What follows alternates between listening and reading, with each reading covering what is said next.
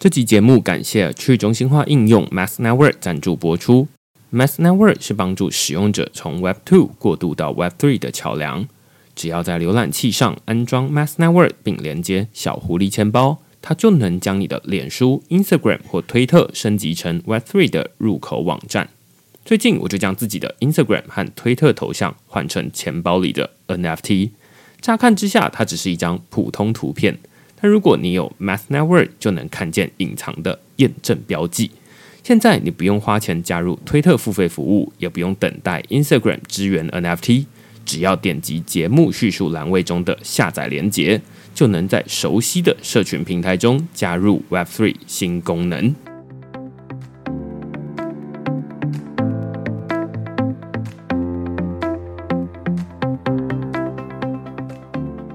Hello，大家好，欢迎大家来到区块势的 Podcast，我是区块势的作者许明恩。那先简单介绍一下区块势了。区块势一个礼拜会出刊三封的 email 给付费的会员，那其中一封就是你现在听到的区块势 Podcast。那另外两封我们讨论什么呢？最近我们讨论这个 Minecraft 禁止 NFT 开放世界的封闭金融系统。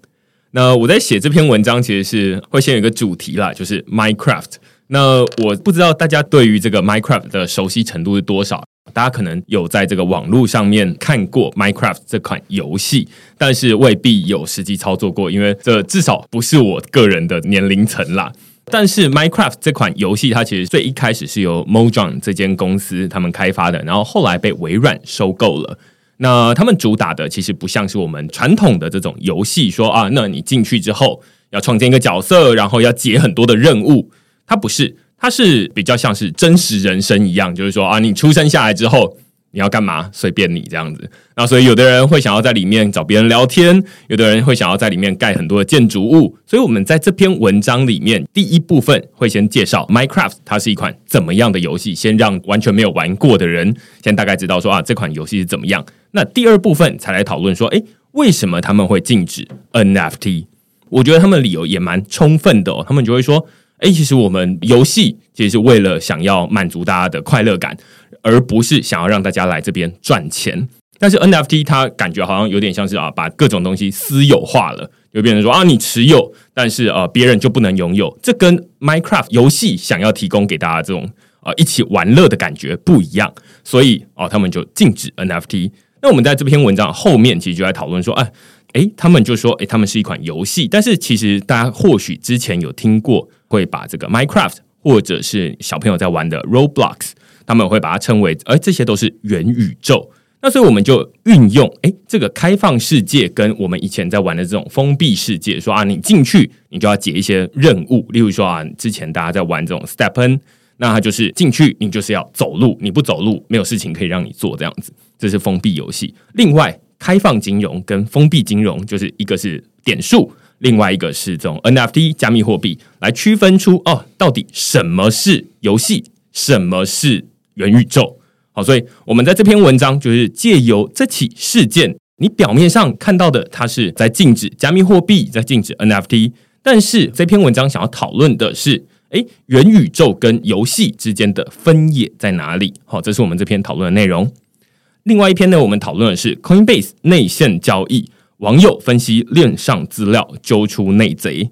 那大家可能最近在新闻上面会看到这样的内容啦。那其实就是这个美国联邦调查局跟这个美国司法部起诉了三名的嫌犯，然后就说啊，那他们进行 Coinbase 的内线交易。那如果你是区块势的这个老读者、老听众的话，你可能会记得，大概在约莫一年前，其实，在 OpenSea 也有出现过类似的事情哦。那时候是 OpenSea 的产品长，他就事先知道说啊，哪些 NFT 要上架到 OpenSea 的这个首页，所以他就自己先偷偷买了一些，然后等到这个上架了之后，哇，价格上涨，那赶紧的卖掉。那其实 Coinbase 这起的内线交易也有类似的模式，只是大家可能在读这些新闻的时候。都会需要补充一些前辈的知识，就是说，那为什么这个代币上架 Coinbase 之后，它的代币就会马上往上涨？所以这篇文章我们最一开始其实不是直接从新闻切入，而是补充一些背景知识，就是说啊，其实回到二零一七年、二零一八年的时候，那时候加密货币 ICO 的热潮，每一个，例如说你是开泡沫红茶店，你会想要发行一个真奶币，真奶币来募资。那但是呃，市面上有非常多的币种，大家不知道到底要怎么选。那时候 Coinbase 提供一个很独特的价值，就是帮你精选某些币种，所以最后才会变成说啊，现在 Coinbase 它上架哪些代币，有点像是大家的财富密码。好，所以我们在这篇文章等于是在前面先帮大家补充一些背景知识，后面才来根据司法部还有证管会的这个调查报告里面写的非常详细哦，就是有点像是这个电影情节一样，就会告诉你说啊，里面的员工他是怎么进行内线交易，最后他们又是怎么在逃跑之前在机场被逮到。那如果你喜欢我们这些主题的话呢，欢迎到 Google 上面搜寻“区块势趋势的事”，你就可以找到所有的内容了。也欢迎大家用付费订阅来支持区块势的营运。那我们今天呢，邀请到第二次上我们节目的老朋友黄豆泥来跟我们聊聊他最近的一个新的 project。其实同时有两件事情啊，一个是 FAB DAO，另外一个是百越计划。我们先请豆泥跟大家打声招呼。Hello，区块市的朋友，我们又见面啦！我是豆泥。这两天哦，豆泥其实是因为我想要找他来，然后我也知道说啊，他有做了这个 project，只是我一直没有深入的去了解他在做。呃，例如说这个 FAB DAO 啊，或者是 NFT，只是其实我们在一年前的时候就已经有邀请豆泥来区块势的这个节目，那时候一百三十六集，对。对，然后一百三十六集，我们那时候在讨论第一个是这个。低科技的发行 NFT 发行策略，对对对，然后另外一部分还有做了一个 project 叫 Look for Revolution，Yeah，对对对，然后你可以从那一集里面听得出来，就是说啊，那豆泥那时候开始蛮深入的开始接触 NFT，但是在那之前还没有。你要不要呃先说一下？我知道在过去这一段时间，你做了蛮多 NFT 的 project，他们是什么？然后现在怎么样了？我们大概是在去年的这个时候上区块市吧，当时也是我第一次上区块链相关的 podcast。那又过了一年，诶，我们活下来了。其实这个今年初是台湾的 NFT 熊市嘛，那当然台湾大概比海外大概慢个六到九个月吧。对，那所以我们现在呢又进入了一个巨大的冬眠期哦。还好，我们反正从一开始就没有说想要赚大钱，那到现在还活着，然后也还在做一些新的专案这样子。那我自己去年七月的时候，当时哎做了第一次的这个非盈利的 NFT 行动，哎也有上区块势，叫做压线球国旗啊，或者是新时代国旗。这个国旗就是一个迷因图。那当时啊，我们来把它变成 NFT，然后做这个公益拍卖，那最后也拍了呃，好像五万多块捐出去嘛。那我们就想说。NFT 或是区块链这种新媒介，能不能回馈社会，或是做一些好事呢？那我们就从那个时候开始，就一路往下做。那到了今年七月，大概做了十四、十五个呃非盈利相关的 NFT 专案吧。这些专案都是以台湾为出发点，然后都不是那种蓝筹啊，或者是可以赚大钱的 NFT 哦。但是可能多多少少有帮助到台湾的一些团体或者是一些行动者吧，包含比如说像动物保护相关的组织啊。那比如说艺文机构，像美术馆要怎么样发行 NFT？这种 NFT 有可能对艺术品也好，或者是博物馆的展品也好，有一种数位典藏的功能吗？诶，其实海内外最近越来越多人在讨论。那此外，我们也花了蛮多时间在帮助艺术家用自己的身份进入 NFT 的世界。那另外一部分，我们也想要让 NFT 的 art。包含像生成艺术这种新比较新兴的这种艺术市场被大众所看到且认识啊，至少我自己很喜欢这个东西，所以啊、我们就做了百月计划。那这个我们可以点下慢慢分享哦。所以这几个月的时间，其实我们都在做非盈利相关的 NFT 行动，包含了公益啊。艺术啊，或者文化相关的主题，那我们后来就成立了一个 DAO，叫做 FAB DAO，叫做 Formosa Art Bank 的 DAO，这个去中心化自治组织。然后，哎，今天回来区块势这边跟大家报告进度，这样子。最近有一个朋友，因为我最近在邀请很多不同的来宾的时候，最近比较多是想要邀请关于 NFT 这主题的来宾啦。那有的来宾就会问我说啊，那为什么你最近好像讨论的比较多关于 NFT 的主题哦？我自己会觉得，相对于牛市的 NFT，可能在今年初的时候，对，我曾经找阿乱来录一集，阿乱跟哲宇都有嘛？对对对对对。然后阿乱就说，他觉得最好的 NFT 其实是 Merlo 应该的 NFT，没用的 NFT。对对对，完全没有用的 NFT 才是最好的 NFT。那那时候他也有在里面说啊，那在牛市有很多的 NFT，他们可能是有点像是 NFT 的 Premium。就是你看到这个资产它本身是 NFT，你就愿意多花一百 percent 或者是两百 percent 的钱去买它。但是实际上，如果你把它变成实体的纸本的话，你可能就会觉得说啊，这我怎么可能会用这么多钱来买这个东西？那时候他是这么说，那我个人也蛮同意的。但是从牛市到今年呃年初开始就开始呃慢慢的跌下来，那到最近这六月七月，大家越来越深刻的认知到呃熊市要来了这样子，或者是已经来了。那我自己会觉得，相对于牛市的 NFT，熊市的 NFT 好像它的模式会有点不太一样。举例来说，我们之前找陈慕天，然后他们在做第二宇宙词典。那那是一个完全呃，你可以说是不一定能够赚钱的东西，是但是它很有意义。我们那那一集里面讨论说，哎，你要怎么去收藏一个字词，然后甚至你可以自己定义。后来还有说啊，那我们再找其他的来宾啊，我们来讨论说啊，牛市跟熊市。我也觉得 NFT 它是一个需要时间累积的东西。那在牛市的时候，大家钱很多，没什么时间。所以你就会说啊，那不要跟我讲那么多，就是先让我买币再说这样子。对，那但是熊市的时候，大家没有那么多钱，就是时间，就是啊，你可以慢慢讲，反正我没有那么多钱这样子。那所以我会觉得 NFT 它是蛮适合在熊市里面讨论的。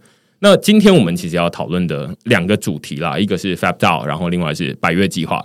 刚豆尼在前面提到，就是说啊，他在过去这段时间。包含前面的这个 Load for Revolution，它其实只是众多计划、十几个计划中的其中之一。要不要先跟我们简单说一下，就是说啊，那后来你还做了哪些有趣的 NFT？现在才累积出一个呃 FAB，然后跟这个百月计划这样的想法。在分享自己的计划之前，我就想 echo echo 这个牛熊的问题啦。呃，我我觉得牛市的时候吧，绝大多数的 NFT 交易量都是以 NFT 项目方这种 profile picture 的 project 为主。那其实到现在其实也还是啦，比如说像 Mint Pass 啊这种，买了一个 NFT，你可以获得更多 NFT 权利的这种 NFT。但是有另外一块叫做艺术类的 NFT。呃，我到现在觉得它都还是被低估的，因为它的交易量在 NFT 世界里面一直都没有到很大，最多最多顶多就到两成而已。可是，在熊市来临了以后，其实反而越来越多的艺术家投入在这个领域。呃，还有可能是以前不是艺术家，但是现在变成一个新兴的创作者，可能生成艺术也好，或者其他的。那另外一方面是当代艺术市场的艺术家，其实也正在投入其中。比如说，像这个礼拜发行就是那个 Marina。不知道大家有没有听过行为艺术之母哦，这个 Marina Abramovic，对，那他就发了自己的这个 The Hero，就是做骑在白马上举着白旗的一个艺术家，他就是做表演艺术、做行为艺术出身的。那他把自己的这个影片变成六千个影格，然后发行在啊 Tezos 这条区块链上面。所以这样子的行动啊，其实，在熊市的时候，我们并不会觉得它的交易量变少，或者是它的参与人数变少，反而是越来越多正港的，也不能说正港的啦，就是已经小有成就，或是有一些累积的人开始投入这个世界。所以对我来说，这反而是令人振奋的开始，因为现在还愿意做事的人，就是真的想做事的人了。那我们算是其中一个吧。那举几个例子啊，我们最近做的事情。呃，在今年四五月的时候，北师美术馆有一档展览快结束了，叫做《光》。光是一个向一百年前的这个台湾文学文协运动致敬的一个展览哦，一个一九二零年代的一个艺术展。那当时非常多有名的艺术家啊，像陈澄波啊、黄土水啊等等的。那那个展览里面有一个很有名的雕像，叫做甘露水。对，这个重见天日啊，重新修复了以后第一次亮相。那当时北师美术馆还有光的策展团队们，呃，就跟我们讨论说，我们有没有发行 NFT 的可能性？那听到这个主题，我们当然很开心啊，因为这个就是一个很典型的文化类 NFT，而且是非盈利的行动。所以，我们后来就以一个 NFT 的本质哦，或是 Web 三的本质，一种共创的精神来做这个 NFT，我们称之为“更”，就是由策展团队想到的。那当时，呃，邦权跟君尼导演他们提出了一个构想，叫做摄影测量法，就是大家用自己的眼睛去拍照，拍到的照片我们可以重新组合成一个数位的点云档。这个点云档是由参与者共创出来的 NFT。这个 NFT 其实很符合这种群众参与的精神。那正好，这是美术馆在这几年非常提倡的一件事情。所以我们就发行了跟 NFT。这些 NFT 是由展览结束以后的 After Party，大家一起来拍照，拍照出来共构出来的这种展览现场的 NFT。这个 NFT 啊，它随着北师窗外的光线，其实会产生不同的变化。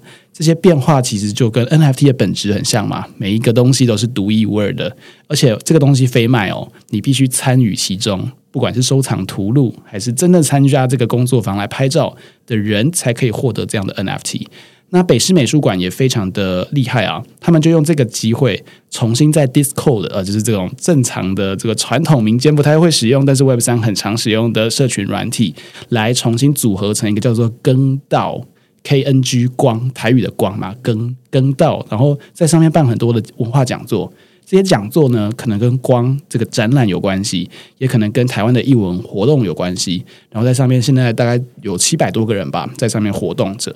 像我觉得这就是一个非常典型的非营利行动，它让传统的艺文机构能够使用这样新的媒材，创造更多跟群众参与的机会。对，这其中一个案例啦。刚刚听到这个案例的时候，我觉得回想起上一集我们在讨论，例如说这个呃新国旗是的 NFT。那时候我们讨论了很多是关于实体到数位的转换，是，是我们那时候就在说啊，那像数位的内容，它其实没有一个正本，所以大家会吵说啊，那这个数位的内容到底是谁的，或者是啊，那我到底要怎么收藏这样的数位的内容？但是呃，刚刚这个跟 DAO 或者是光这个 project。很明显，它本身就是一个数位的内容，对，对，那它就很适合放在这种 NFT 这种数位的载体上面，而不适合用在一个呃实体的载体，因为它就没有办法跟着时间而变化这样子。对，说到这个呃数位副本跟数位正本的概念哦，我想要分享一个还没有做的专案，其实下个月就会 kick start 了，就会开始行动了。呃，也跟曾经来过区块市的其中一集的来宾有关哦，叫做 Kim 高重建. 高重建跟 FabDAO 合作，我们下个月会用一个很新的方式，我们称之为去中心出版，来帮他发行他的第二本书。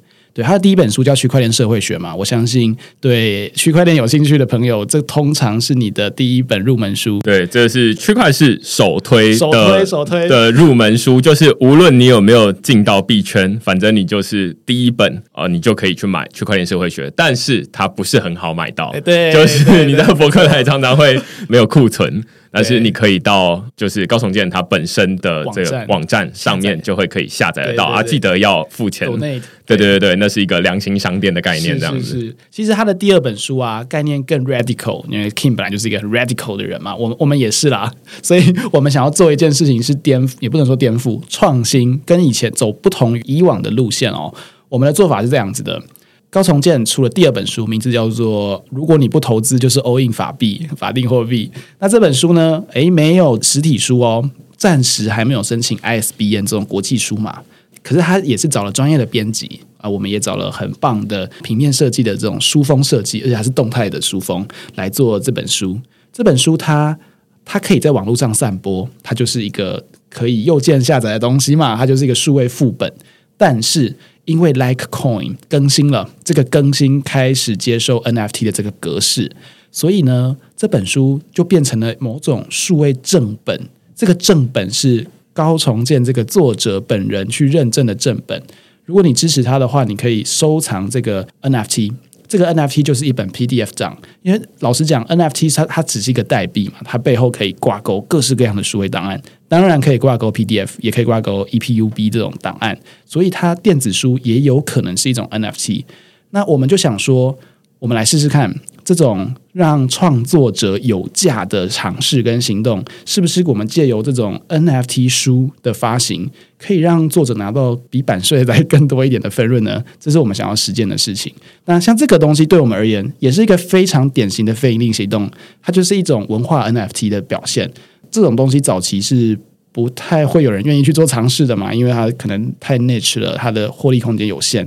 可是我们就是北蓝，我们就是想做这样子的尝试，所以下个月呃会有这样子的去中心化出版的实验。我这边补充一下，就是说，因为也有跟高崇建在讨论这件事情，然后我觉得这个是一个到时候我肯定会再找高崇建来讨论，就是说他怎么用数位的方式，用数位原生的方式来出书。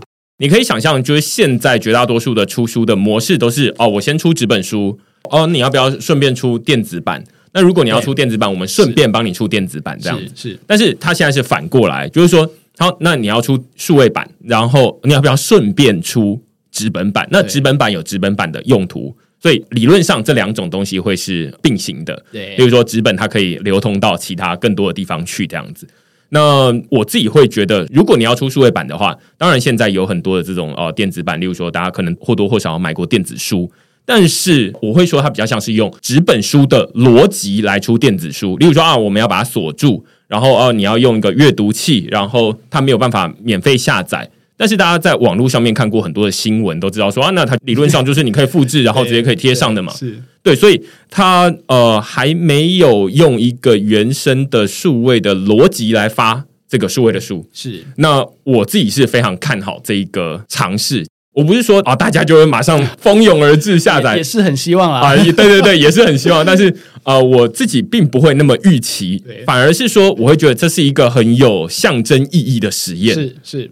它可以让大家知道说，哦，原来数位的书，第一个是哦可以这样出版，第二个是哦，原来它获利的方式不再是卖拥有权，就是你不是用那种胶膜去把它封起来，对，而是大家都可以看，比较像是，呃，你看完喜欢了，诶，你觉得你想要去买一本书，有点，其实我觉得蛮像是你在成品看书的这种逻辑，就是你看完之后，哎，你觉得还不错，然后就是去把它买下来，在上面签名，对对对对对，那。但当然，这有很多数位的方式啦。那这到时候我们再找这个高崇建来讨论这件事情。那只是还有 ISBN、ISCN 的议题，嗯，所以你要怎么登记啊，等等的。但我觉得这是一个很有趣的实验，到时候我们再延伸讨论。这是其中一个 project，你刚刚岔出去对，对不对？其实刚刚这两个 project 啊，都在讨论，我觉得可以进入到某种哲学吗，或者心理的感受的这种层次哦。如果是一本纸本书，说穿了，它其实也是一种副本。对吧？它不是正本嘛？它是可以理论上可以无限复制的书，但是 NFT 书这件事情，它当然可以无限复制，可是作者认证的电子档其实就只有这几个。它其实，在持有或者心理的存有上，它可能会比纸本书再更靠近作者一点。对这件事情，我觉得可能是一个很值得讨论的东西，因为像刚刚我做的这个跟 NFT。这个跟 NFT 啊，不是花钱买才能买到的哦，它是要进行某种行动或者某种实践才可以取得的。Proof of work，呀呀呀，或者是 POAP，Proof of Attendance 才可以拿到的数位资产。这个数位资产它可能跟经济价值没有太大的关系啊，当然也有可能有啦，但是它会在心理上其实是某种烙印。这个烙印，我觉得就是某种人类的那种精神文明的那种象征。那我们终于从人类世嘛，人类世就是这个地球终于在考古的时候可以抓刮到一些人的这个遗迹哦。那我们已经从人类世进入到一个叫做后人类世吧，可能是一种数位的时代了。这种数位的时代，数位抽象的资产能不能存在于我们心中？我想这个是 Fab Dao 或者是我们在做的这些啊、非盈利行动里面非常重视的一个主题。书也是啦，然后呃，这个美术馆的 NFT 也是这样子。我觉得接下来蛮适合，就是直接进到 FAB 这个主题。虽然我知道这个豆你准备了很多不同的 project，我们要十五个讲完，或者是十七个讲完，就是可能大家再多录三集这样。工美料，工美料。对，但是呃，我自己还蛮好奇，就是说现在大家或许多少听过 DAO 哦，那之前我们邀请这个 Benson，然后他在做 Matrix DAO，但是他只是会是众多 DAO 的其中一种形式之一而已。那如果你是这个币圈仔的话，你就会知道说啊，那这个 DAO 感觉好像都会有一些标配，这个标配就是一个挂号的啦，就是说啊，可能它会有一个这个 Discord 啊，然后你要持有一个 NFT，这是大家的既定印象。但是什么是 FAB DAO？然后它延伸出来的这样的一个百月计划又是什么？DAO 在台湾其实还很难定义哦，它可能是投资型的 VC，也有可能是像我们这种非盈利行动者组装起来的组织。但是在美国啊，比较多的人把它称之为非法人非盈利组织，它不是传统的法人，所以它非法人。那它没有办法让公司去拿到很大的钱，要叫盈利，叫非盈利。但是这个非盈利其实有可能可以获利，因为这些钱就像合作社一样，诶，当有获利进来之后，它可能就分散到大家的钱包里面。哎，对，这是一个正在进行中的某种想象跟具体的实践啊。那回过头来讲，FAB DAO 哦，它就是一个 DAO。那这个 DAO 我们的设计是这样子的：我们有一个共同的目标，就是做跟 Web 三相关的这种公共行动，或者是非营利行动有关的人都很适合在里面做一些专案。那这些人他可能是个人行动者、个人或贡献者，他也有可能是公司。诶，比如说有一些。呃，社会企业啊，或者一些设计公司，甚至是大公司加入我们，但是这些人也都是 DAO member，他并不是呃这个巨大的董事啊，或者是这种市场派，或者是等等等的啦。对，这在 DAO 里面，他就是一个贡献者。那这些贡献者呢，由三种人组合而成哦。第一个，因为我们是非营利组织，我们接受捐款。呃，我是指在道的架构下面哦，这些捐款者他自然而然成为 DAO member。比如说，我们发行百月计划这个 NFT，他购买的过程中，其实等于是一种捐款，那他就是捐款者，他就进来这个 DAO。像明恩也是一个捐款者，对对对，就是 DAO member。我在这个最近买的唯一的 NFT 就是百月计划的 NFT，恭喜成为登山者之一。好，这是第一个捐款者，但是我们认为纯粹由捐款者组合而成的 DAO 有可能会出事。因为大家毕竟不是这个非营利行动里面的专才，或者是这个内行人，所以我们让另外两种人也加入我们。一种叫做受款者，受款者的意思就是说，他可能借由发行 NFT 来获得一些捐款。这些人就是真正的行动者，他们在社会上或者在 Web 三生态系里面做了一些好事。这些人他们非常清楚业界内谁是真的在做事的人，谁拿了钱没有在做事，他们会成为同财审查一个非常重要的基石。那当然，他们也知道要怎么去做非呃这种第三部门哦，或者是非盈利部门的事情。所以我们认为行动者或者是受款者在这个道里面也是一个重要角色。所以呢，我们过去一年跟不少组织合作。的过程里面，这些组织非常的乐意成为我们的一份子，所以他们会成为、呃、这个 DAO 治理的一个很重要的角色，叫做受款者。第三种人叫做协调者，协调者就是把钱、把人还有把企划、把议题整合在一起的人。这些人有可能是企划者，他有可能是艺术家，他甚至有可能是发行商或者是 Web 三的新创。这些人他可能呃没有办法自己去生出这种。精神性的 NFT 就是这种非盈利精神哦，不管是刚刚讲的羹啊，这个非盈利的书啊，这种 NFT 书啊，或者是真正的这种慈善捐款的活动，这些东西它可能原生是没有的，可是他知道怎么做。那他这种非常非常重要，因为我们要 launch 这个 NFT 嘛，或者是去做其他的捐款相关的行动，这些人也会成为行动者的一环。所以这三种人组合成 DAO 的核心角色，那让百月计划进来的这笔钱能够有更妥当的用途啦。这个是先从这个造架构回来讲，呃，整个 FAB 的这个状态。我觉得，呃，我们可以从这个金流的角度来看哦，就是说，哎，那如果 FAB 它是一个组织，就一群人组呃聚集在一起，它钱要怎么进来，然后要流到哪里去呢？一开始可能就是呃，大家可以到 FabDAO 他们的网站上面，你会看到说啊，他们有在贩售 NFT。那我最近就是买了一款 NFT，然后诶，那我就取得一个 NFT，然后呃，付出零点零二五颗的以太币进到这个 FabDAO 的钱包里面。那钱进来了之后，换句话说，就是钱是由这个所谓的捐款者而来，然后进来之后，他要。到哪里去？他可能中间就会有协调者在做这件事情，可以这么说吗？对，协调者也是其中一环。解释一下哦，因为这是一场很奇怪的公益行动，所以呃，你可以把它想象成这样：今天明恩买了一张百月，这个百月我们先不讨论它的艺术价值啊，它是一些顶级的生成艺术的创作者，像阿乱还有哲宇来过区块市，这是他们做的东西。这个我们先先放在一边。呃，今天花了钱买了一张 NFT。这些钱呢，大概十 percent 回到创作者、艺术家身上，剩下的九十 percent 我们这些背后的这种工作者，我们自己叫工作厨房啊，这个 cooker，这个 cook cook chef 之类的，这些人我们并不拿钱，我们这些钱是锁在中间的公共资金池。这个公共资金池要怎么用呢？诶，由 DAO 的 member，就是这些 NFT 的持有者来决定。那当然可能会有人说。呃，我是条巨鲸，我买了一堆 NFT，我是不是就有比较多的投票权呢？诶，这个前面其实区块势也都有讲过啦，像平方投票法，或者是这个委托式的流动民主，其实都是到现在非常常见的工具。呃，可以这样讲哦，在传统的选举社会，这些机制很难去实践，因为太复杂了。可是，在区块链的世界真的是非常方便哦，因为这个数学题大家就自动帮我们解好嘛，所以我们只要用既有的服务，其实现在不管是台湾还是世界上非常多的道服务，像亚拉冈啊，或者是 Snapshot 啊等等的，其实都可以拿来做我们 DAO 治理的一部分。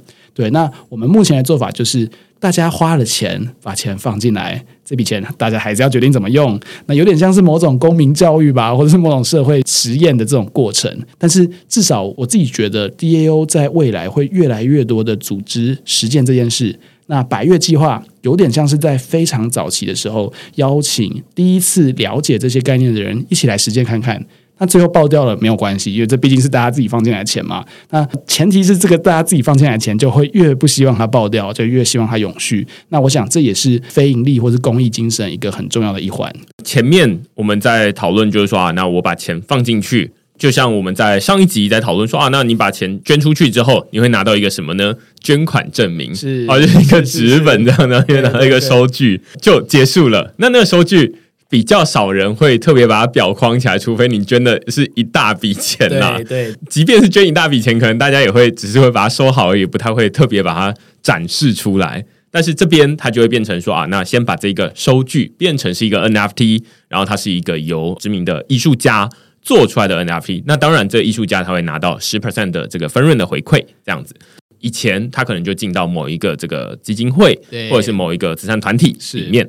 那由谁来决定呢？可能就是由这个慈善团体或这个基金会来决定，它可能是用在不同的用途。那但是在这一个 Fab DAO 里面呢，它就会变成哦，有 DAO Member。Yeah. 那 DAO Member 是谁呢？就是待会要我们要讨论的问题。但是我刚听到觉得一个很有趣的机制，就是那它还可以在实验很多有别于我们现在传统在物理世界常用的。一人一票，票票等值，对这种公平的机制不一样，它可以用啊平方投票法，或者是用其他的机制来让诶你持有很多票的人，其实你未必有那么大的影响力，因为大家都担心说啊，那都你大股东决定就好了啊，或者是啊，那你钱比我们多很多，你钱比我们多十倍，或比我们多一百倍。那你的票数就比我们多一百倍，但是平方投票法，你可以简单把它想象成，就是我们以前在大学考试考不好的时候，老师就会说：“好，我们这个宣布开根号乘以十这样子。”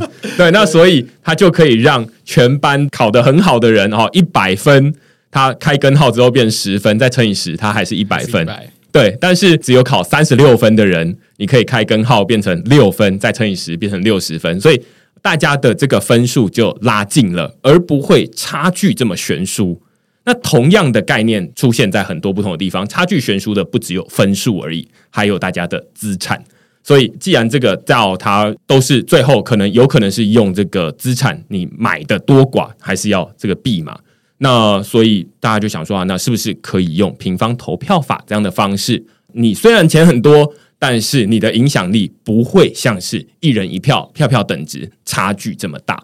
我觉得这是一个在数位世界里面比较好做实验的场域，而不像是呃物理世界。第一个是大家知道的人还没有那么多，但是在币圈里面的人，而尤其在尝试 NFT、在尝试 DAO 的人，他可能比较有多余的时间跟余裕去了解这些东西，所以他可能也比较愿意去尝试这些新的机制，这样子。那我们接下来讨论就是说，那 DAO member 是谁？然后跟受款者的部分嘛。是是，以前哦，台湾社会有一句话叫做“为善不欲人知”嘛，那大家做善事是不用张扬的。但这件事情啊，让非利行动者，诶，每次他们要接受募捐的时候，他们都要重新的把这些匿名的捐款者重新抓出来，他等于是每次都要重新建构整个捐款社群。那到了比较有钱人的世界，哎，其实艺术慈善拍卖是一件蛮常见的事。就是我们呃一个收藏者收藏了有名的画，他拿出来做拍卖，拍卖到的钱呢，哎，他说他这个钱他没有要，还要拿出来捐出去。那这个捐出去的过程，其实让他创造了一个巨大的社会资本。对，那他等于是用钱跟画去换到自己的某种社会地位。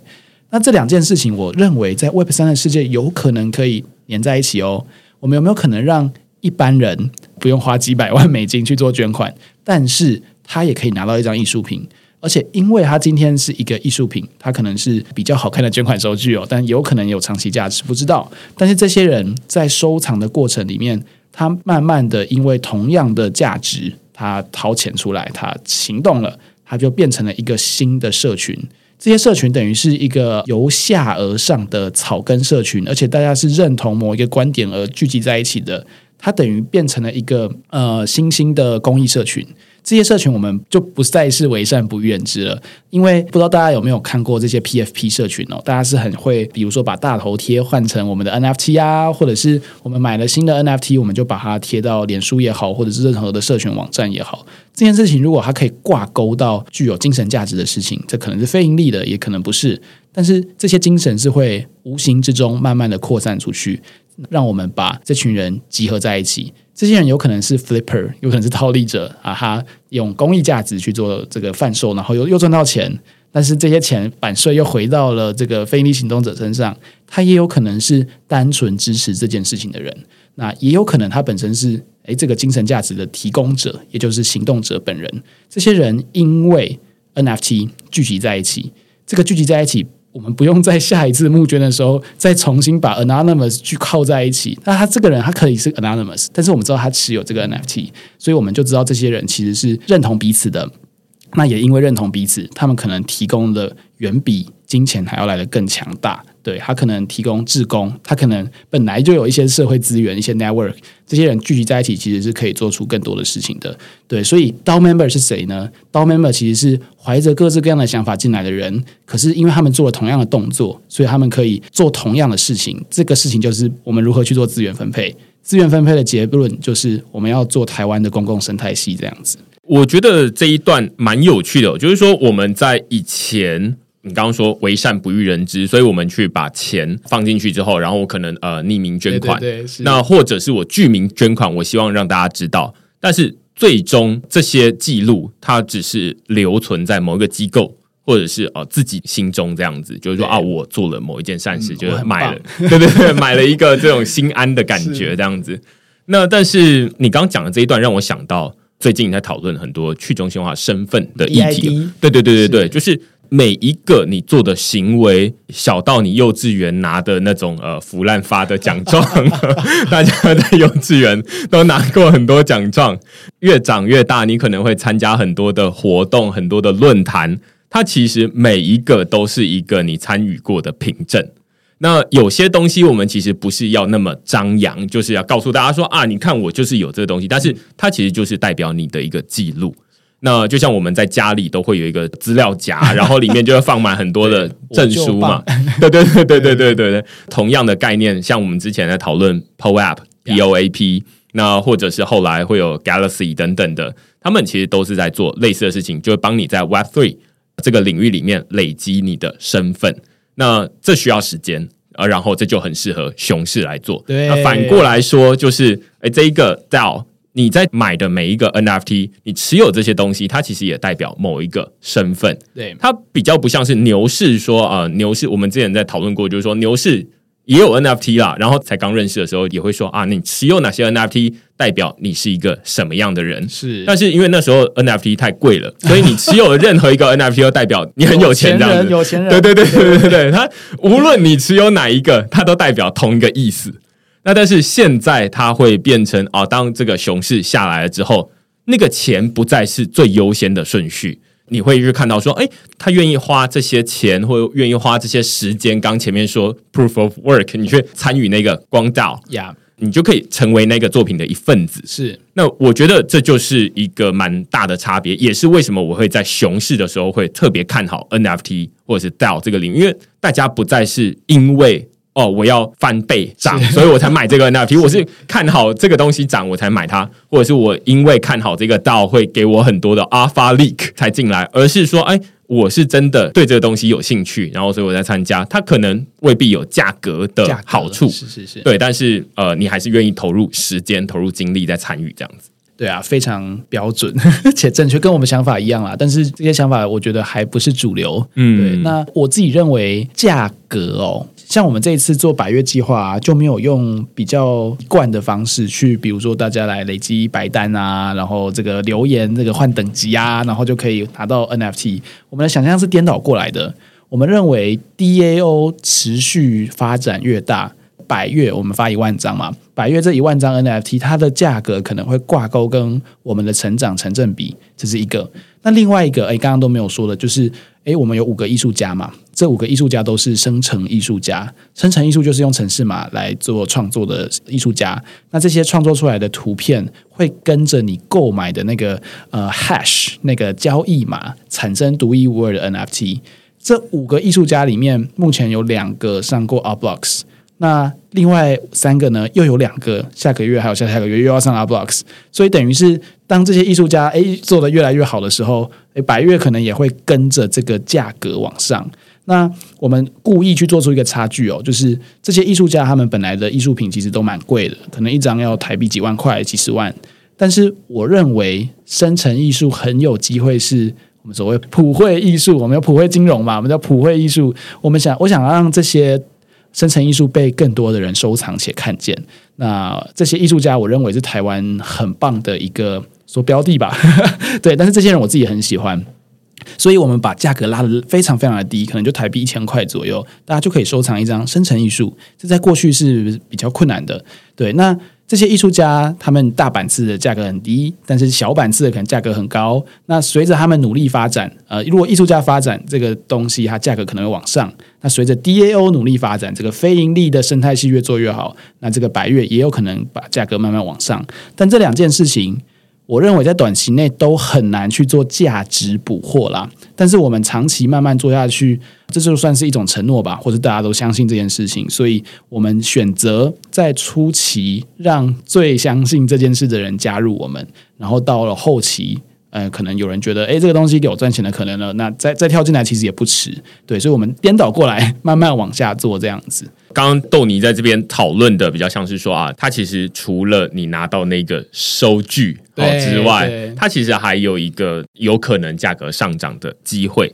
那我反过来就是，包含我们前面在讲，例如说，你可以参与这种平房募资法啦，对，或者是哦，我们在说以前要收藏的东西比较都都是实体物理的东西。那现在它有一个数位的 NFT，是我自己会觉得，你持有这个 NFT 比较像是参与一个这样实验的一个门票，是就是你花了零点零二五以太币，如果它是在以太币一千美元左右的话，那就会变成二十五美元。那二十五美元大概就是不到一千块，对对对。那它相对于你直接把这个钱捐给某一个基金会，啊、是到目前我们讨论的就是说啊，你会有一个第一个 NFT。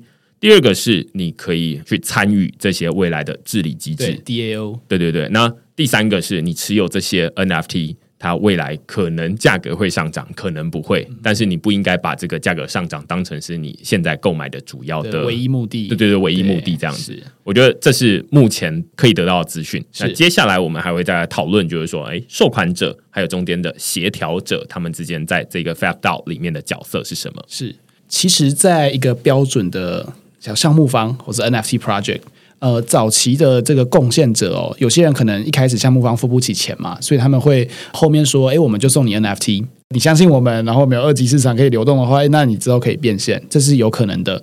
呃，所以很多 NFT 他们的前面是不执行，但是用分配的方式。其实我觉得这概念很像是股票啦，股票分润，分股份给大家，只不过今天股份是 NFT，我们有一点参考这样子的概念哦。我们前期有大概十几个合作的单位，可能是非营利组织为主，那有可能是一些基金会，那有可能是真的就是个人的身份跳进来。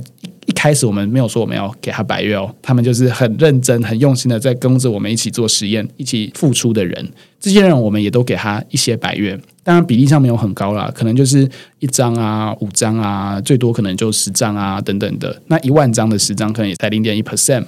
但是这些人在接受这个礼物，对，我们称之为礼物，因为我们没有跟他说，哎，这个之后一定会卖掉，你一定会赚到钱。但是这些票是之后 DAO 投票的一个票之一嘛？那这些人因为开心的接受了这些礼物，所以就被我们绑架进来了。对，那当然，这些人本来在精神上就是，哎，可能我们未来本来就是要做专案的人，还有他们过去已经跟着我们一起做实验的人，这些人，我认为他就是具有最纯正的某种精神。他无所谓而来，但是他来了觉得很棒，然后就跟着我们一起往下做。我觉得这是一个 DAO 聚合的过程中很棒的过程哦。像台湾在过去啊，其实现在也是啦，有一个很棒的分散式组织啊，叫做 G 零 V。G 零 V 他们到现在都还是一个分散式组织，他们借由一次又一次的黑客松、揪松团办的黑客松，然后让所有的想要提案的人都可以加入，不分种族、年龄、职业。但是这些人如果提案过程中非常有趣，又认识了很棒的朋友，G 零 V 会挹注资源下来，那这些人就变成了没有人，对啊，G 零 V 每个人都说没有人嘛，所以我认为这就是一个 DAO 在组建的一个过程中很值得参考的案例哦，因为这些人他可能不是为了获利，但是他为了完成某个心中所见的东西，这些东西可能跟社会实践、社会创新有关，那这个地方。可能有资源呢，今天百越计划有了一些钱进来了，这当然钱没有很多，但是这些钱是可以做早期的投入的。那这里除了钱以外，还有 DAO member，这些 DAO member 等于是捐钱进来，但是他们为什么要捐钱？因为他们共同相信这件事情，所以他们可能会有比钱还要更重要的东西。他甚至可以成为一个又一个在未来的商业模式中的坚强的伙伴。他等于是一个把资本市场。把跟社会主义有关的这种精神，或者基金市场有关的精神聚合在一起的一个道，这样子。所以，我们到目前为止比较像是说啊，知道这一个 Fab DAO 它的机制是如何运作的，是有别于我们以前就是啊，只是扮演一个捐款者。是，现在你还可以共同有决策权，它的收款者。他们其实可以自己透过就是 Fab DAO 直接去找他说，哎，要不要成为我们的收款者？是这其中之一啦。对，但是哎，到底这些收款者是谁？是，然后就像我们去捐钱的时候，他都会说啊，那这个基金会它是什么样的用途？Okay, 用在很多不同的地方。举一个例子哦，这个是我们大概在一两个月前完成的。当时阿乱又是阿乱，王新仁在年初的时候发了一个 NFT 项目方叫 Test Dozens，就是十二生肖嘛，川贝母画的。他们想要做好事，那我们就问我们，哎，要不要一起做事情啊？我们就说好啊。然后他们就捐给了我们五十只猫咪的 NFT。哎，十二生肖没有猫咪嘛，但是第十三个落跑的就是猫咪，他就捐给我们五十只。那当时就是这些猫咪被大家所喜爱，所以我们一只就卖五千块。其实它的行情大概是七千块到一万块。那五千块当然在几分钟内就卖完了，所以当时大概就获得了二十五万块的慈善捐款。呃，这些捐款是由谁捐的呢？其实就是由喜爱这个项目方的支持者来捐款的。那这些钱，我们就是要投入到动物保护相关的团体里面。我们当然可以跟新时代国企一样，把它换成台币捐出去。但是我们做了另外一件事情，就是我们希望让更多的非营利组织来认识 Web 三。所以呢，我们透过好朋友哎，三明志工，一个在做这种社会策展啊、社会创新的组织的介绍，我们找到一个很棒的动物保护组织，叫做动物声友会，就是学生的声。这个动物声友会他们做什么？他们帮台湾各地大学的这个动物保护社团做培训，让这些大学生可以获得更专业的知识。对，所以我们请他们来发行 NFT，这些 NFT 是各个大学的校猫校狗。对，那当然就是这个大学毕业了，这些校友其实多少都认识这些校猫校狗。那这些校猫校狗的罐罐啊，跟培训的经费啊，就是要由这些 NFT 来做支出。那我们就跟他说，别担心，我们后面有这笔钱。如果最后卖不完啊，我们这笔钱会拨一部分，承购你们没有卖完的 NFT。所以它就等于是有两种哦，它的 NFT 是向外公开贩售的，价格都不贵，都可能几十块、几百块。那也确实累积了一批支持者，这些支持者大概快要一百个人吧。然后剩下的钱，我们再把它填补进来。老实说，真的都都不多，大概就十快十万块而已。这十万块足以让这个组织去办，就是台湾所有大学的这种动物保护培训营。对，所以不单单只是捐款而已，我们用 NFT 去创造某种精神价值。这个精神价值不一定是艺术性的，它可能是精神性的。简单来说，在这个案例，它就是动物保护的精神，由精神的生产者，也就是非营利组织本身来发行。如果今天是代理商发行，那个味道就不一样了。但是今天如果是 NPO，就是这种非营利行动者自己来发行，那我们在收藏的过程中，我们就会觉得我们跟他们靠得很近。那靠得很近，我我喜欢动物，我支持动物保护的人，就会有一种喜悦感。这种喜悦感是无关乎资本市场的。当然，后续如果要卖掉，那也是另外一回事了。但是，我们借由项目方提供我们 NFT，我们借由喜欢项目方的人拿到一笔钱，再把这笔钱用很复杂的方式，其实不复杂啦，就是来承购 NPO 发行的 NFT，把精神价值放大好几倍，但是让钱顺利的捐出去。我觉得刚刚这一段让我想到之前我们在访哲宇的时候，哦、我们在最后有一个小尾巴，他就有稍微介绍到这个 FAB 它的运作机制。对对对。就是说，前面大概都是在讨论，就是说啊，钱是怎么进来，然后要怎么要怎么决策这种机制。但是后面才是它产生价值的地方。对，也就是说，到底是谁来提供这样的价值呢？它可能是，例如说啊，动物保护协会，或者是很多不同的这种荒野协会等等的。对。那以前他们就是啊，那你身为收款方，那你就是换成新台币，就是之前豆泥在做的事情嘛，对对对对，对，然后自己手动把它换成新台币，然后再把它再把它捐出去就结束了，然后再把那个呃那个收据发成 NFT，然后再转卖。豆泥做过很多这种有趣的实验啊，但是现在。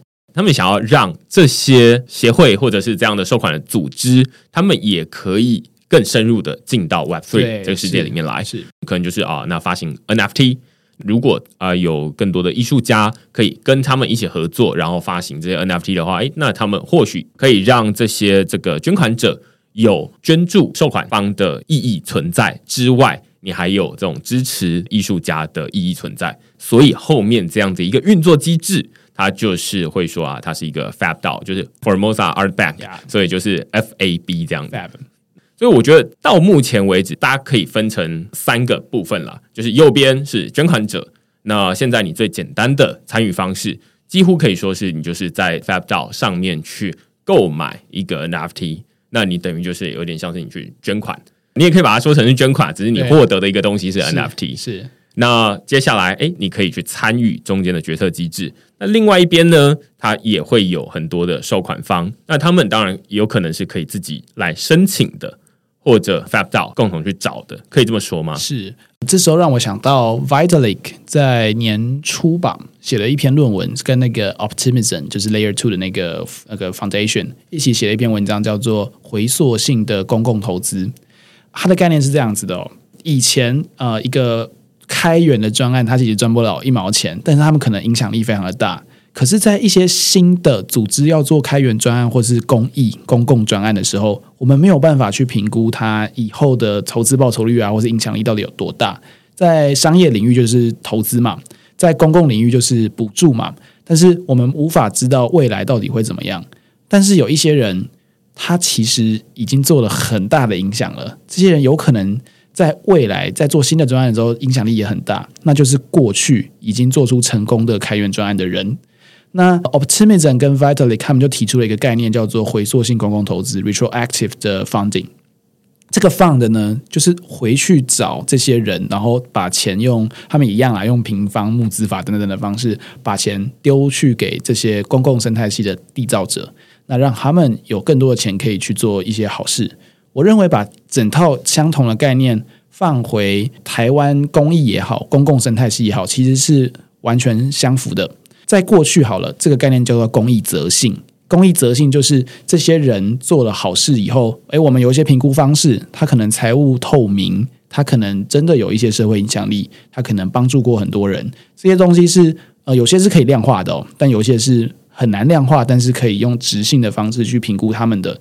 这些人呢，已经做了很多好事了，但是他们很穷，他们可能拿不太到什么钱，但是他们很愿意尝试新工具。这些人就是非常值得我们在早期共同去做尝试跟实践的人。所以，呃，他们因为过去的积累，所以我们可以用捐款的方式给他们一笔钱，但是。我们不会直接给他钱，我们希望他可以一起来实验 Web 三的精神，说不定他可以在这边拿到比这笔捐款还要更多的事情。我相信这个是呃 Web 三世界或是 DAO 世界一个大家很专注的一个主题吧。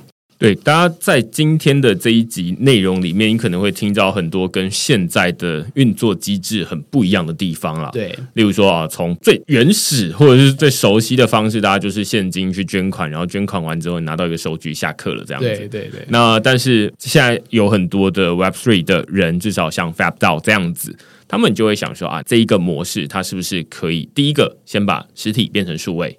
第二个是说，那变成数位之后，其实我觉得跟我们在前面提到高重建的书其实是类似的概念，就是说实体变成数位，你当然也可以用数位的方式来执行实体的逻辑，对。但是其实这样子就有点限缩了，对，有点像是啊，那你在数位世界里面，然后你其实都在做实体能做的事情，你没有发挥它数位的影响力或者它的潜力。所以可以透过这个加密货币，它可以说是这个数位的现金。那接下来呢，我们再透过这种投票，然后或者是分发的机制，例如说创作者，他可能就不用再等说啊，那什么时候要会计啊，然后什么，然后他才能拿到钱。这是一些实验。是。那另外一部分就是关于这个收款方他们的 NFT，那他们可以发行 NFT，然后让这些呃持有者，就是说啊，它不再是一张冷冰冰的这个收据。这是最表层的，就是从物理到数位，然后接下来数位再做一些创新。但是其实它还有再深一层的意义，在于说，呃，就是我们上一集在讨论的公益用动机的概念，就是说，是是是例如说我持有这个 NFT，它可能可以在中间再经过各种不同的转让啦等等的，然后它可以再产生更多的收益。是，所以大家今天听完可能会觉得说有一点点抽象。那蛮大的前提是你要先有加密货币，对，或者是反过来说啊，其实现在也有一些人在想办法把这个门槛降得很低，其中一个就是 Cubic，有有百越有用 Cubic，对对对对对，可以刷卡，可以直接刷卡，对对对，我们之前有找这个 Cubic 来嘛，然后他们其中一个想要解决的问题就是，大家现在都说他们想要买 NFT，但是他们除了 NFT 这个数位资产之外，他其他的完全不想要碰到这些加密货币。所以他就想说，好，那我是不是可以用大家熟悉的新台币，用大家熟悉的刷卡，就可以让大家持有这些加密资产？所以你就是用刷卡的方式，你完全不会碰到什么加密货币，然后什么矿工手续费，什么一大堆问题，而是你刷卡完之后，NFT 就到你的钱包里面，你就是拿到一个 NFT，这就下课了。当然，你接下来你要去参与这些 DAO 里面的治理机制，那就是还要再回到 Web Three。现在还没有一个机制是让你用一个很简单的投票的方法，对，然后就可以去参与了。没错，所以你还是要回到这个 Web Three 里面来。但是你会发现说啊，那至少你要去持有这一个 NFT，它是一个相对容易的事情，已经没有像过去说啊，你要先要开一个交易所，然后你要把钱转来转去等等，你才能够买到一个 NFT。现在已经没有那么困难了。对啊，一步一步慢慢来吧。这是科技在影响社会的必然过程。我还是一个科技乐观主义者啦，新科技可能可以让人的生活更好一点吧，或者让大家的生活品质往上走。那我认为 Web 三可能是一个很棒的开头。我记得我在 Fab DAO 或者是百月计划下面有看到一个可能到明年的一个目标，是他想要做到 Web Three 的。ESG，什么叫做 Web Three 的 ESG？是我们的想象是这样子啊，可能很远，但是呃，我们希望往这个方向去迈进哦。当我们在做一个捐款行为的时候，在 Web 三的框架下，就是捐款者去买啊、呃，行动者发行的 NFT，它其实创造的是一个金流。我们认为啊，这个金流是捐款市场一定的嘛，因为它就是金流的转换。这个这是一个专案哦。如果我们做了十几个、二十几个到一百多个专案的时候，它那个金流是足以成为一种市场的。那我们的想象是这样子的哦。假设我们今天创造了一百万元的市场，那我们空投，假设好台币等值一百万的治理代币，这个治理代币可能叫做 FOR 好了，Formosa 的 Coin FOR FOR 嘛，我们是 Give and For 这样子，For 代币，这个代币它就等于是我们这个 DAO。下面可能不是一个人哦，他可能是一群分散式的团队联合打造出来的捐款生态系。这个生态系运作的越好，越任性，它产生的这个金额数额是越大的。那这些金额它可能是综合型捐款，它可能是诶，我们捐环境议题，我们捐动保议题，我们捐人权议题，这些议题整合在一起，其实就是台湾的 Web 三捐款市场。那当未来有好随便讲哦，有企业想要做好事的时候，他们有没有可能直接买这个 Four Coin 来取代他们去自己花时间去做非常复杂的这种公益专案呢？那有点像碳权啊，他们购买了 For Coin，他们等于是持有了捐款市场的份额。这些份额就仿佛赎罪券一样，这个碳权其实也是赎罪券嘛。我们我们买绿电，那把碳权买进来，我们可以再多消耗多一点的这个 这个呃二氧化碳去制造出来，它其实是一样的概念啦。那在加密货币的世界，现在还没有缴税这件事情，但是做好事，我认为是一种呃良善的税。这个税有可能借由治理代币，或者是。同值代币的方式，或者是现在最夯的嘛，叫做 sol bon Token 这种灵魂绑定代币去做实践。那呃，FabDAO 有一条终极目标啦，就是让 ESG 或者现在讲 SDG 嘛的这些概念可以被看到，可以被量化，甚至有交换的可能。但是这件事情很远，而且至少我自己在做研究的时候，还没有那么多人在讨论这件事情，所以我们正在逐步的实践中。我觉得今天的这一集哦，就是一直让我想到我可能两三年前在写 Gitcoin 这个平台的时候，让我想到这个机制哦，就是说。现在 Gitcoin 上面不就是一些开源专案，然后开源专案不就是要呃捐钱募资吗？那所以我就把钱给他，对，哪来这么麻烦？是，但是后来理解了他后面提出来的平方募资法这样的概念之后，就会觉得说，哇，那你捐出去的十块钱不是十块钱，对，而是有可能他十块钱之外还会有一笔配对基金，那那笔配对基金就是由某些企业或某些基金会捐助的，对，那所以他等于是创造了一些新的角色。在受款者跟捐款者之间，还有一个配对基金的赞助者。那所以，例如说以太坊基金会，或者是某些呃很多的企业，他可能赚到了钱，他就会捐钱到那个配对基金里面去，然后由所有的参与者、捐款者来决定那一笔配对基金该怎么分配。这个概念，我是花了好一段时间才慢慢消化、慢慢理解。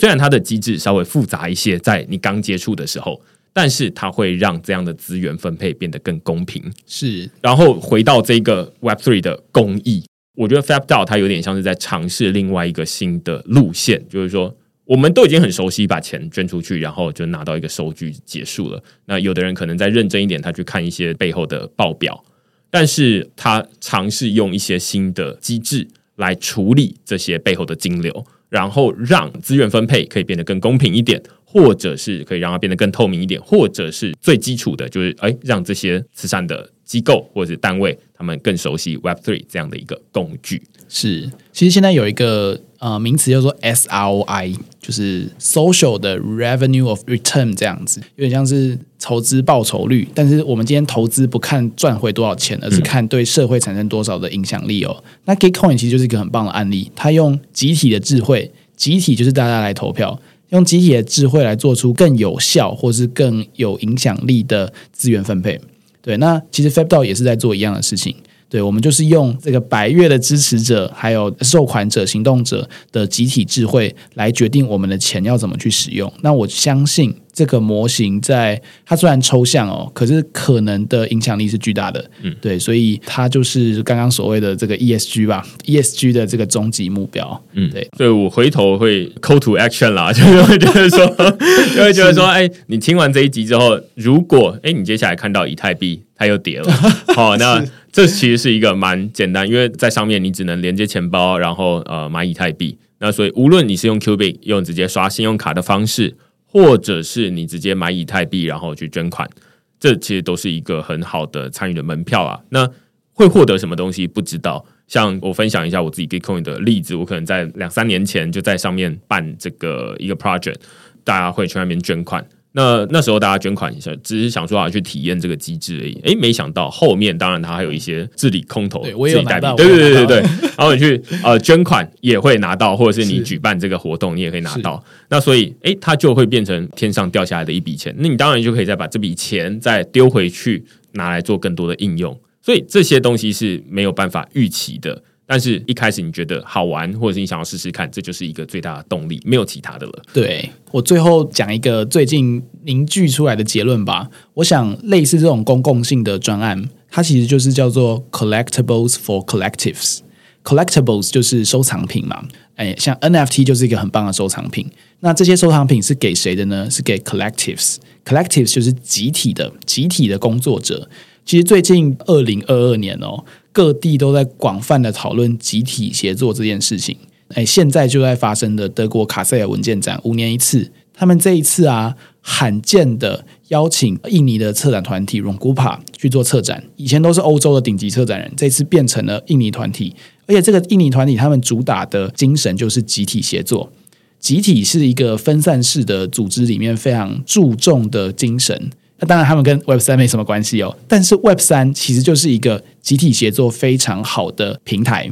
这个平台上面有各式各样的工具，让大家可以往一致的方向去前进。像 Matrix DAO，哎，很明显嘛，就是一个平民版 VC 组合起来的东西。那 FabDao 呢，其实就是有一个公共性的这种精神去号召起来的团体。所以当这些人发行 NFT 的时候，它就是一个 collectibles。那 for collectives，collectives 就是这些愿意一起往下走的人。那没有兴趣往下走的人卖掉嘛，或者是烧掉啊，送给别人。但是越来越后面，其实持有者对于认同精神的比例会上升到一个平衡点。那我觉得这是 Web 三世界一个很棒的现况，即使在熊市，也是一个很棒的状态。对，所以我会觉得说啊，这就是熊市很适合做的事情啊，就是一千块，大家肯定是有的。对对对，那你就可以去试试看这样的东西。好啊，那今天我们就非常感谢豆泥来跟我们讨论呃他在做的 Fab DAO，然后跟百月计划。是，今天大家这一集哦会蛮烧脑的。那我也是因为每天每天在写这些东西，那所以就会比较熟悉一些。但是即便是这样，我都还要花一个多小时的时间去理解。所以一开始会觉得不熟悉，应该算是蛮正常的。是是好啊，那如果你喜欢我们这集讨论的话，欢迎到这个 Apple Podcast 或者你自己收听的这个播放平台去给我们评分或留言。那区块市它是一个仰赖大家付费订阅来维持营运的媒体。那如果你喜欢我们这些内容的话，欢迎到 Google 上面搜寻区块市，然后以付费订阅来支持区块市的营运。好，那我们就下个礼拜再见喽，拜拜，拜拜。